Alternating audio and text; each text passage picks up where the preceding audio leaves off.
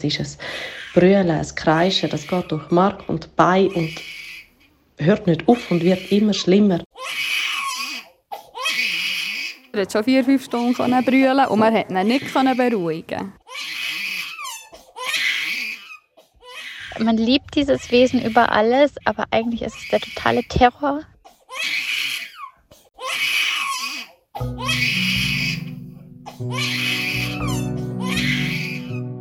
Anja, Ramona und Sarah sind Mütter von sogenannten Schreibabys. Babys, die stundenlang rennen. Nein, eigentlich rennen sie nicht, sie mögen, sie bägen. Die Mütter die geben alles, dass das Kind Ruhe findet. Selber schlafen, nicht wirklich. Soziale Kontakt, nicht wirklich. Die Zeit als Schreibbabymutter ist eine sehr einsame Zeit. Die Mütter stoßen mit ihrer Verzweiflung, mit ihren Ängsten und Sorgen häufig auf Unverständnis. Bei Ärztinnen und Ärzten auch im engen Umfeld. Nicht zuletzt, weil das Familienbild einfach noch immer schambar idealisiert wird. Man hat das Baby, das grösste Glück der Welt. Jetzt bist du doch gefälligstens glücklich und dankbar. Man will es nicht hören, wenn Mütter unglücklich sind, zu kämpfen haben. Ja. Hier in diesem Podcast gebe ich diesen Frauen eine Stimme. Ich höre ihnen zu, um zu erfahren, wie man ihnen helfen kann. Weil es gibt viel, viel mehr von ihnen, als man eigentlich meint. Ich bin Marielle Kreis. Ich hocke in der Küche von der Ramona im Berner Simmental. Tilly hängt tief, wie sie ist, in so alten Bauernhäusern. Und auf dem Schoss von der Ramona hockt der Tim. Wenn ich ihn jetzt so anschaue, denke ich mir einfach ganz herzigen, lieben, ruhigen Bub. Noch keine Mucks hat er gemacht, er lächelt ab und zu. Ähm, genau wie jetzt gerade. Wie häufig ist das der Fall? Jetzt, jetzt ist er acht Monate. Also jetzt mit acht Monaten geht es viel besser. Das ist eigentlich das erste halbe Jahr, das er hat. Praktisch nur brüllen, ja. Also er konnte schon vier, fünf Stunden brüllen und man konnte ihn nicht beruhigen. Nicht mehr mit nichts. Weder mit Brust, noch mit Umtragen, noch mit Nähe, noch mit irgendetwas. Einfach lauthals ja. geschrauen. Genau.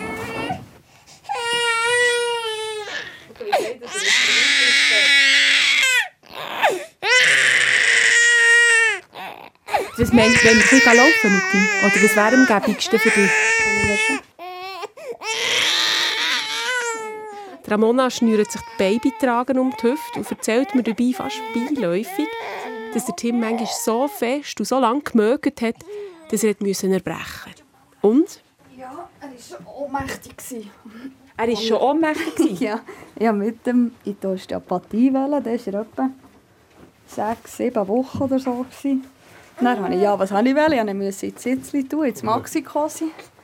Für mit dem Auto zu fahren? Mhm, dann gefahren und dann unterwegs musste ich anhalten. Dann, als er rausgenommen ist, er einfach wirklich...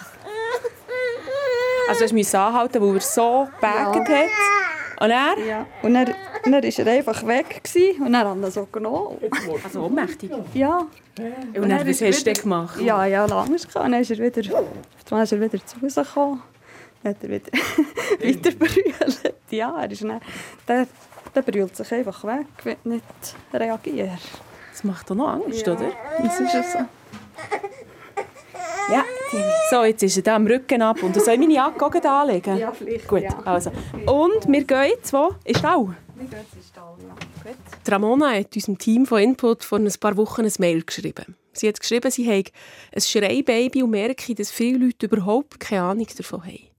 Sie möchte zeigen, dass es Babys gibt, die sich nicht einfach so in Kinderwagen legen Und sie glaubt auch, dass es Eltern gar nicht zugeben wollen, dass ihr das Kind so viel mögen.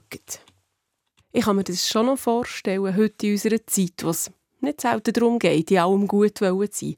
Und irgendwo müssen sie sich ja verstecken, die vielen Schreibabys, die es so geben Eine deutsche Studie redet von jedem sechsten Neugeborenen. Mittlerweile stehen wir im Stall. 18 Kühe hat Ramona und ihr Mann hier auf dem Hof. Ah, oh, das ist schon ein kleines Kälbchen. Und ist das so ein Ort, wo, wo es mit dem Tim eigentlich ja, gut geht? viel besser. Er hat viel mehr interessante Sachen. Da ist er abgelenkt. Das ist gegen, wenn ich in der Wohnung innen bin, ist er viel mehr... Das hat er nicht gerne einfach. Da will er Auch wenn ich rausgehe mit dem Hund laufen und so, ist er viel angenehmer. Oder einfach kann beobachten habe ich das Gefühl. Ja. Direkt nach der Geburt hat der Tim noch nicht so viel gerannt, angefangen jetzt etwa vier Tage nach der Geburt.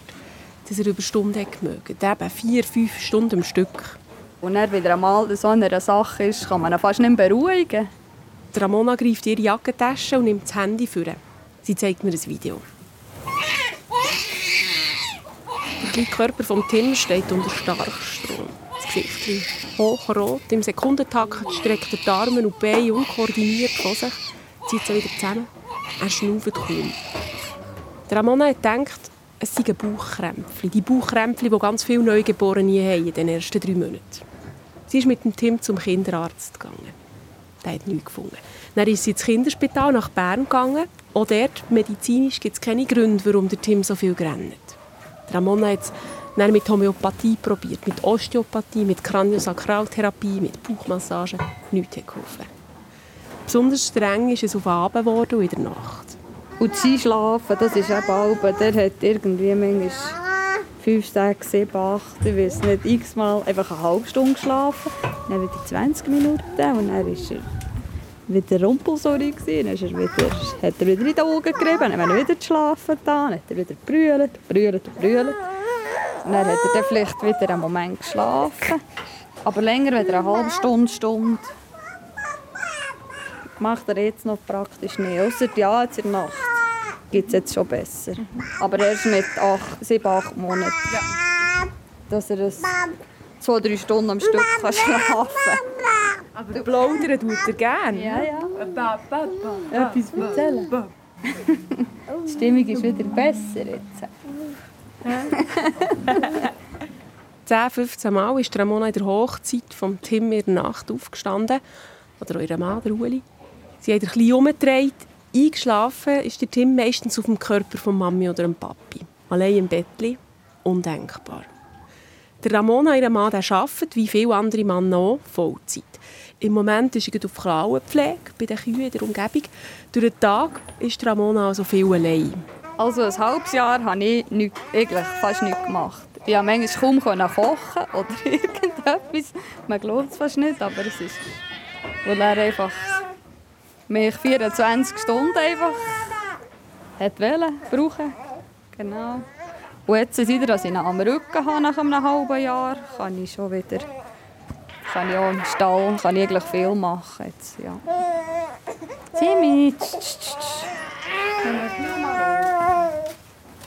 Ihre Mami, die im Nachbardorf wohnt, hat auch immer wieder angeboten, den Tim für ein paar Stunden zu übernehmen, so dass Ramona eine Pause machen kann. Aber, sagt Ramona heute, sie hat gebüßt.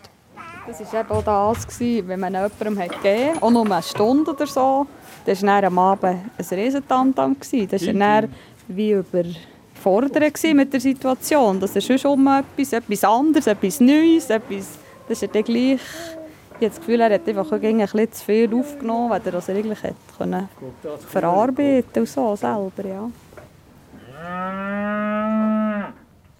Ein Baby rennt, das gehört dazu. Das ist klar. Es ist seine Art zu kommunizieren. Ich habe Hunger, mir tut etwas weh, ich brauche Nähe, ich bin müde. Es gibt Babys, die weniger rennen, es gibt Babys, die mehr rennen und es gibt eben solche, die sehr viel rennen. Wenn aber ist ein Baby, das viel rennt, ein sogenanntes Schreibaby. Ich treffe im Internet ganz häufig auf folgende Definition. Ein Baby gilt dann als Schreikind, wenn es mindestens drei Stunden am Tag drei Tage pro Woche über drei Wochen mögen. Die drei Regeln, wie man auch sagt, die sind mittlerweile aber überholt, sagt Susanna Fischer. Susanna Fischer ist Familientherapeutin und spezialisiert auf Kinder, die Mühe haben, sich zu beruhigen. Sie sagt, es geht nicht darum, wie viele Stunden ein Baby rennt, für das es als Schreibaby gilt, sondern wie gross der Leidensdruck für die Eltern ist. Schlussendlich, glaube ich, ist es die ganz eigene, persönliche, subjektive Wahrnehmung, was Eltern für ein Gefühl haben von ihrem Kind, ob das sehr anspruchsvoll ist und unglaublich viel Aufmerksamkeit braucht, ähm, oder ob für sie das von der Wahrnehmung und von der Empfindung her noch nicht eigenen Stress auslöst. Und das ist für mich schlussendlich so ein bisschen die Frage. Zwischen 10 und 25 Prozent von allen Neugeborenen sind Schreibabys. Je nachdem, welche Studie das man liest, welche Definition der gebraucht wird und in welchem Land, das ist durchgeführt worden. Das ist eine grosse Bandbreite. Was schätzt Susanna Fischer? Ich würde jetzt auch mal sagen, das sind wahrscheinlich so 10, 15 Prozent von denen, die zum Kinderarzt, die in eine Fachstelle gehen. Aber es ist eine immense Grauzone, die nicht aufdeckt wird weil man es gar nicht realisiert. Weil man Weil man davon ausgeht, das ist normal, das muss man aushalten. Ich hatte einen unglaublich wichtigen Job, ich war sehr belastbar. Es kann ja nicht sein, dass ich die mit einem Kind allein das nicht im Griff habe. Also haltet man das aus und bis auf die Zähne und steht es durch. Susanna Fischer braucht den Begriff Schreibaby nur ungern. Viel lieber redet sie von Kind mit Regulationsschwierigkeiten. Ein anderer Begriff, den ich bei meinen Recherchen häufig antreffe, ist 24-Stunden-Baby oder auch High-Need-Baby. Der Begriff High-Need-Baby prägt haben der US-amerikanische Kinderarzt William Sears und seine Frau Martha Sears. Krankenschwester ist sie und Stillberaterin. Acht Kinder haben die beiden zusammen großgezogen, darunter auch High-Need-Babys. Sie reden in ihrem Buch also aus Erfahrung. Der Fussi Baby Book. So heißt das Buch übrigens. Aber die deutsche Version, die ist vergriffen. Es gibt aktuell nur die englische Version. Und irgendwie ist ja das schon auch bezeichnend für die ganze Situation von betroffenen Eltern. Genau wie auch, dass es kaum Forschung gibt, geschweige denn aktuelle Untersuchungen. C. Parsiers das hat in ihrem Buch zwölf Merkmale aufgelistet, die bei so High-Need-Babys besonders ausgeprägt sind. Intensiv, und hyperaktiv sind sie.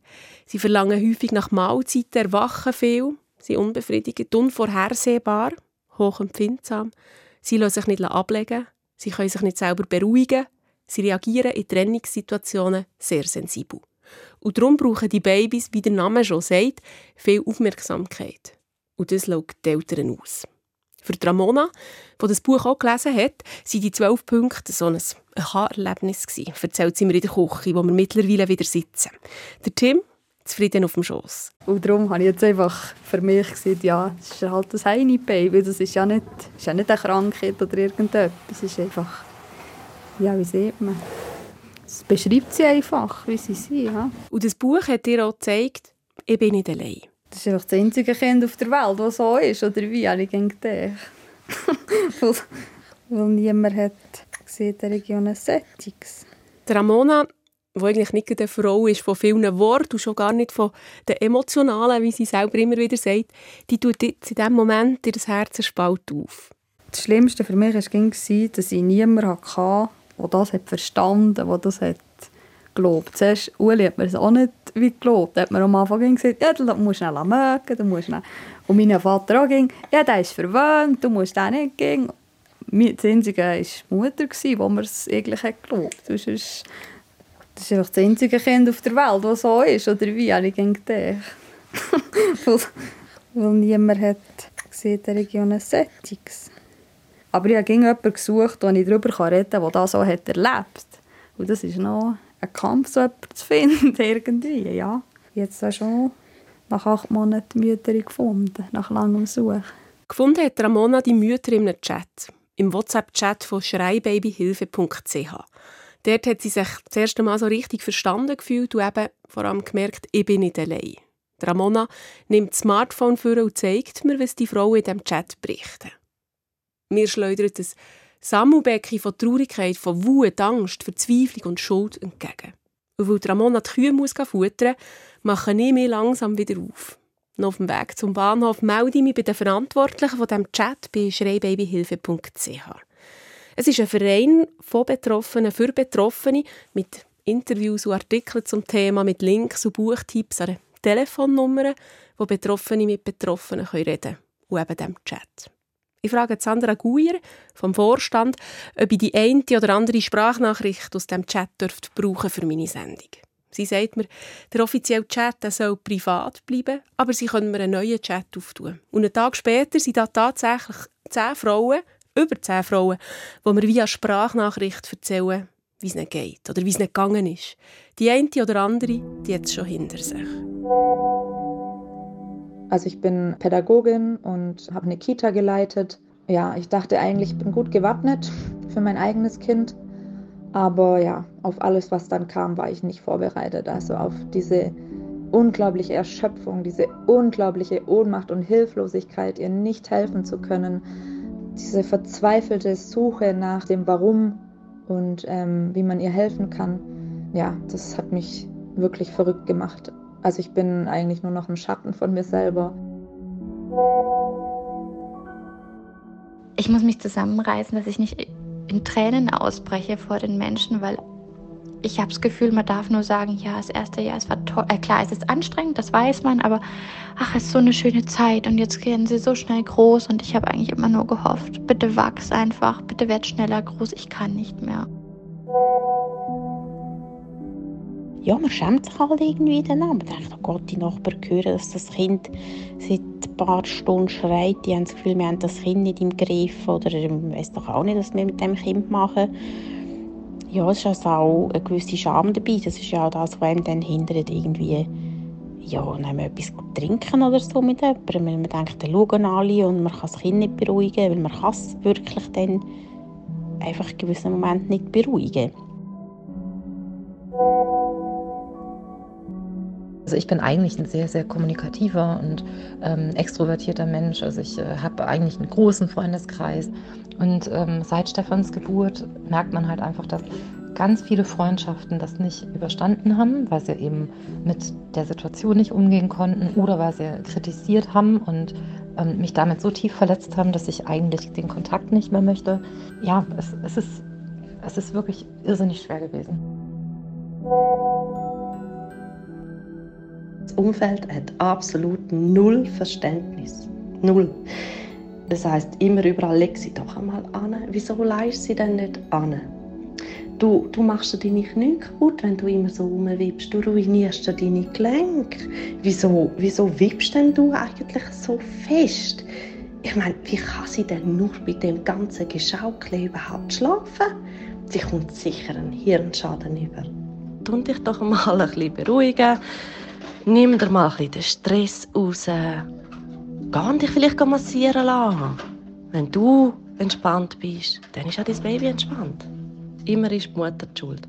Weil die Mutter nämlich so gestresst ist, dann kann ja das Baby gar nicht anders, als selber rumbrüllen.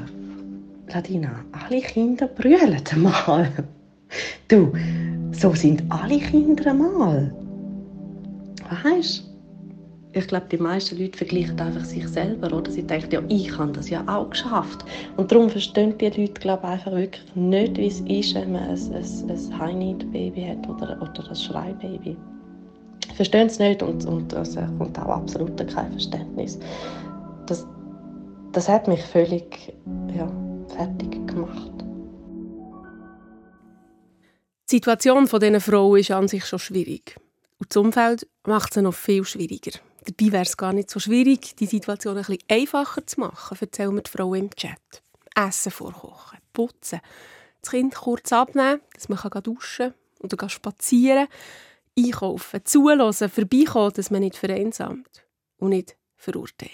Sie hat sich nicht gewagt, für die Sachen zu fragen, schreibt eine Mutter. Darum wäre es schön gewesen, wenn das Umfeld aktiv von sich aus anbietet. Irgendwann ist es dann bei mir so gewesen, dass ich keine Freude mehr empfunden habe und äh, das Gute nicht mehr, nicht mehr können sehen. Ich war sehr müde, gewesen, was ja auch kein Wunder ist. Sehr antriebslos. Ich habe viel angefangen zu brüllen. Ich war sehr, sehr traurig. Gewesen. Und das ist ja auch etwas, das wird man ja nicht äh, als Mutter seinem Kind irgendwie zeigen, dass man ja, man kann nicht eine traurige Mutter sein. Mein Mann arbeitet im Schichtdienst ähm, und wenn ich abends zu Hause war und er geschrien hat, ähm, musste ich mir Notfallnummern raussuchen von Freunden, die schnell hätten da sein können. Ähm, weil ich mir immer gedacht habe, naja, wer, wer schüttelt denn bitte sein Kind, wenn man sowas hört? Wie, wie blöd ist das denn? Wer würde sowas denn machen? Wenn man dann in dieser Situation ist, dann muss man sich so, so, so schlimm zusammenreißen, weil der Körper irgendwie dieses Schreien im Kopf, das legt einen Schalter um, wo man sich wahnsinnig ah, so an seine Grenzen kommt und man sich wahnsinnig disziplinieren muss und ähm, man wirklich aufpassen muss, ähm, dass nichts passiert. Was ich noch vergessen habe zu erwähnen, ist, dass ich am Anfang mega Mühe hatte mit seiner Nähe. Ich konnte ihn nicht wirklich gerne haben, weil er so geschrauen hat. Und hatte dann auch schlechte, schlechtes Gewissen gehabt, weil als Mami hat man sein Kind ja gern, logisch. Bis mir meine, ja, sie, die die emotionale Erste Hilfe gemacht hat, gesagt hat, dass man ein Gefühl nur in der Ruhe entwickeln kann. Und wenn er so rumschreit, kann ich das gar nicht. Und das hat mich dann auch ein bisschen beruhigt und ja, hat es besser gemacht. Die emotionelle erste Hilfe, die die Mutter in dieser Sprachnachricht erwähnt, die fällt häufig in diesem Chat. Es ist eine mögliche Anlaufstelle. Die emotionelle erste Hilfe ist eine Krisenbegleitung für während der Schwangerschaft und eben auch nach der Geburt. Unter emotionelle-erste-hilfe.org gibt es eine Therapeutenliste auch für die Schweiz. Weitere Anlaufstellen für Eltern mit Schreibabys können die Schreibaby-Sprechstunden sein, die verschiedene Spitäle in der Schweiz anbieten oder die sogenannte Schreiambulanz oder die Mütter- und die Väterberatung, es in jedem Kanton gibt, die ist gratis. Es gibt auch Entlastungsdienste, zum Beispiel der vom Roten Kreuz. Da kommt die Kinderbetreuung helfen. Die meisten Frauen aus dem Chat haben viele von diesen Stellen kontaktiert und nicht nur gute Erfahrungen gemacht. Der Entlastungsdienst vom Roten Kreuz ausbucht, die Mütter- und Väterberatung gesagt, sie melden sich mit Tipps, nie mehr etwas gehört. Besonders häufig, und das finde ich besonders traurig, ist Folgendes gefallen. Dass einem nicht einmal der Kinderarzt hilft oder glaubt. Ärzte nehmen einen nämlich nicht ernst. Die, da gehst du hin und dann sagst du, es ist das erste Kind und dann bist du halt die Helikoptermama. Aber das ist nicht ein, äh, die Frau, die hat wirklich ein gravierendes Problem, weil ihr Kind bis zu zehn Stunden am Tag schreit. Oder die Frau, die hat mittlerweile schon kaputte Schultern, kaputte Achillessehnen, kaputte Knie, weil sie ständig nur wippen muss und, und die ganze Zeit acht Kilo durch die Gegend trägt. Die Frage der Schuld, die ploppt in diesem Chat auch immer wieder auf. Ist es wegen dem Stress in der Schwangerschaft? Ist es der geplante Kaiserschnitt? Ist es die unentspannte, überforderte Mutter? Es sind Fragen von uns, aber es sind auch Fragen, die sich jede Mutter unweigerlich immer und immer wieder selber stellt, sich zum Teil auch Vorwürfe macht. Beim Thema Schuld da werden die Frauen im Chat sehr emotional. Niemand schuld an Schreibabys, auch nicht das Kind, auch nicht die Geburt, auch nicht der Stress, auch nicht vorgeschickt von der Familie, nicht irgendwelche Gugus. Ein Schreibaby kann jeder bekommen, ähm, egal ob es das fünfte oder erste oder zehnte Kind ist, ist absolut egal. Ähm, ja, und das ist niemandem schuld. Es ist einfach so, fertig. Es ist gar niemand schuld und das liegt mir wirklich sehr am Herzen. Die Eltern, die bei mir in der Beratung sind, sagen, dass ich ihnen unbedingt helfen will, im Sinn von ihnen einfach auch aufzeigen, dass sie nichts falsch machen und dass sie nicht die schuld sind.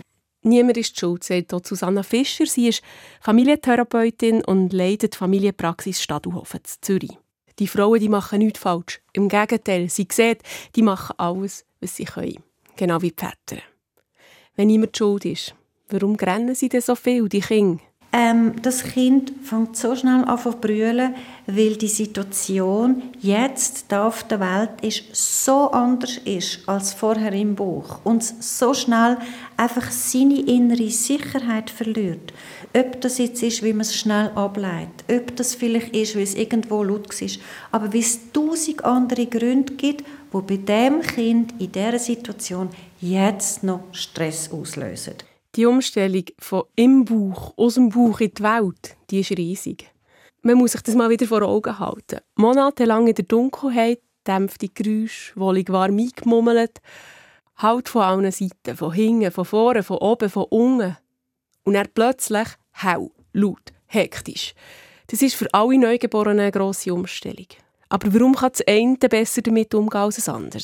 Es gibt Kinder, die von ihrer Disposition her weniger schnell im Stress sind, wenn etwas nicht so gut ist. Und da sind Kinder halt einfach sehr unterschiedlich. Es stresst mich schon oder es stresst mich noch nicht. Und da glaube ich schon, das ist auch der Anteil, wo Eltern ja gar nichts dafür können. Es ist so, im Moment ist das Kind in so und so vielen Situationen einfach nur überfordert. Viele Kinder mit Regulationsschwierigkeiten, wie Susanna Fischer die Schreibabys nennt, die strömen nach Hause. Sind nach aussen orientiert. Das sagt auch das Ehepaar Sears, das ein Buch über die Kinder geschrieben hat. High-Need-Babys empfinden sehr intensiv und bringen ihre Gefühle auch sehr intensiv zum Ausdruck. Sie sind hyperaktiv, die Muskeln und das Hirn sind immer unruhig. Das Problem ist, so Kinder finden den Weg zurück zu sich hinein nicht mehr. Oder nicht so gut allein. Der Weg zurück in die Ruhe. Und da können die Eltern helfen. Die erste Prävention ist immer wieder anhalten, Päuschen machen, dem Kind etwas anbieten, was es in die Hände und ins Maul nehmen kann, dass es mit der Aufmerksamkeit sich nicht, also quasi über das Visuelle nicht verliert nach Hause, sondern über das, was es gespürt und hat, wieder zu sich kommt. Halt ist unheimlich wichtig für Kinder mit Regulationsschwierigkeiten. Gehalten sie vom Körper her, zusammengebündelt werden, eingemummelt sein.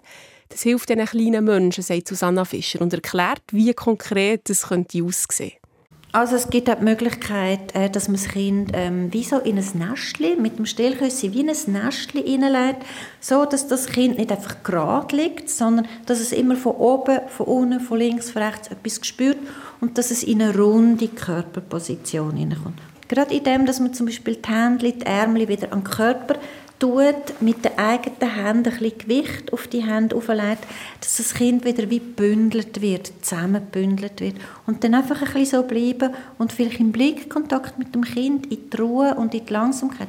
Da gibt es, glaube ich, schon sehr viele Handlings, wo man den Eltern kann auch mit heimgeben, dass sie wie auch wissen, ich kann dem Kind präventiv helfen, sich länger sicher und stabil zu fühlen.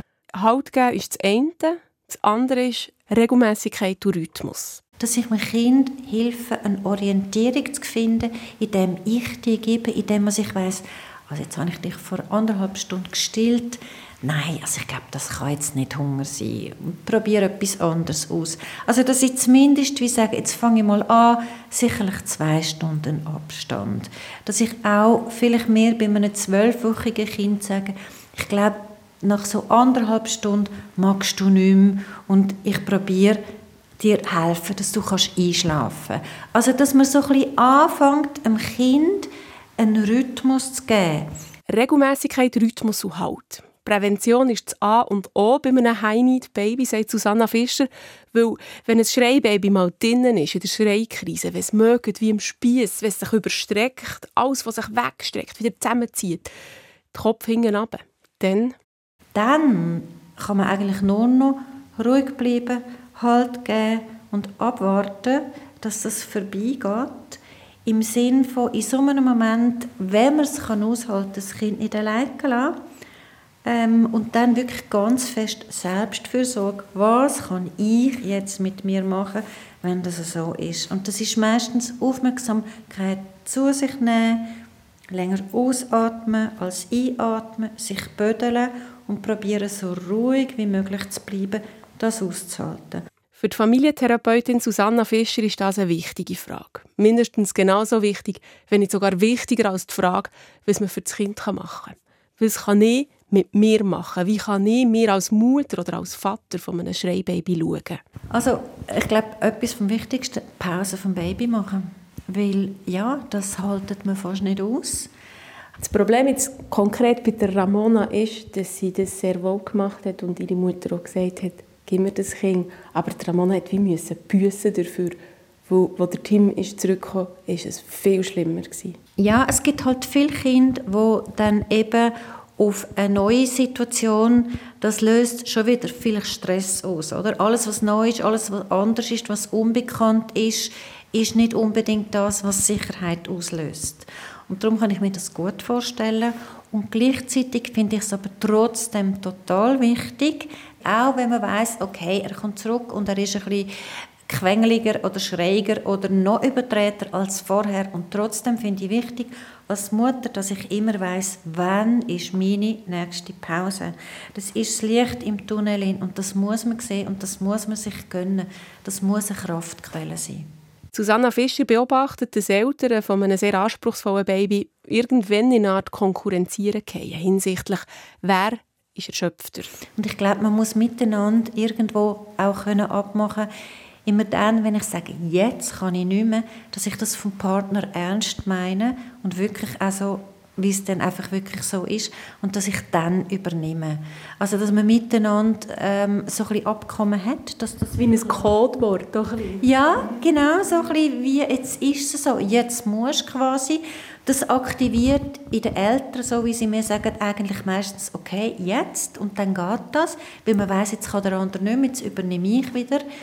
Ähm, und so, wie ich es für jeden Einzelnen wichtig finde, ähm, finde ich es einfach auch wichtig, dass wir ab und zu miteinander, ob das jetzt nur vielleicht eine Stunde ins Museum oder eine Stunde einen Kaffee trinken und eine Zeitung lesen, außerhalb von diesen Räumlichkeiten ist, weil häufig ist in dieser Wohnung sein, so, dass einem Decke auf den Kopf geht und dass man auch schon sehr konfliktträchtig miteinander kommuniziert, dass man sich nicht mehr richtig zulässt, weil man nicht mehr aus dem rauskommt. Auch wenn das Kind nicht da ist? Ja, auch wenn das Kind nicht da ist. Wenn man miteinander ins Restaurant oder zum Apero oder irgendwo geht, man lässt sich anders zu, man hat ein anderes Gesprächsverhalten, man hat ein anderes Konfliktverhalten. Also man ist in einer anderen Form, weil man muss daraus raus, dass man sich wieder sieht, sonst ist man in der Situation drin und verliert den Überblick. Und rausgehen hilft Distanz, hilft aus einer anderen Perspektive die Situation anzuschauen. Susanna Fischer spricht da Sachen an, die eigentlich für alle Eltern gelten, aber für Eltern mit einem High-Need-Baby ganz besonders wichtig sind. Ich tauche noch das letzte Mal ein in den Kosmos der Mütter. Nein, vorher müssen wir noch schnell über die Väter reden. Sie haben eine schwierige Rolle, sagt Susanna Fischer, die Familienpraxis Stadelhofen leitet. Ähm, Väter wollen helfen, wollen sich bemühen. Aber sehr häufig erlebe ich, dass da zwischen Mutter und Kind eine extreme, wie soll ich dem sagen, Verbundenheit ist vielleicht das Falsche, aber unglaublich viel Energie von den Müttern da ist. Alles machen, alles wollen, das Beste wollen, ähm, sich in etwas hineinsteigern und für die Väter, und dann häufig ist es so, dass die Väter heimkommen und halt einen ganzen Tag haben, wo sie einen ganzen Gedanken können fertig denken wo sie nicht in dem inne sind. Von außen heimkommen und manchmal ist das Baby dann das erste Mal ruhig, oder? Weil es ein Unterschied ist, ob ich schon den ganzen Tag mit einem Baby zusammen war oder nicht. Und häufig entsteht da recht eine schwierige Konkurrenzsituation auch ähm, es gibt aber auch Väter, die vollkommen überfordert sind mit dem brüllenden Baby und dann ständig sagen, das Kind hat Hunger, mit dem Kind stimmt etwas nicht, wir müssen zum Arzt. Also sehr behütet sind, aber halt wirklich über die Schiene, jetzt muss man das machen, machen, machen, machen, machen, noch viel weniger können mit Emotionen umgehen. Vielleicht schon mit den Emotionen von ihrer Frau nicht können umgehen und dann vom Baby erst recht auch nicht.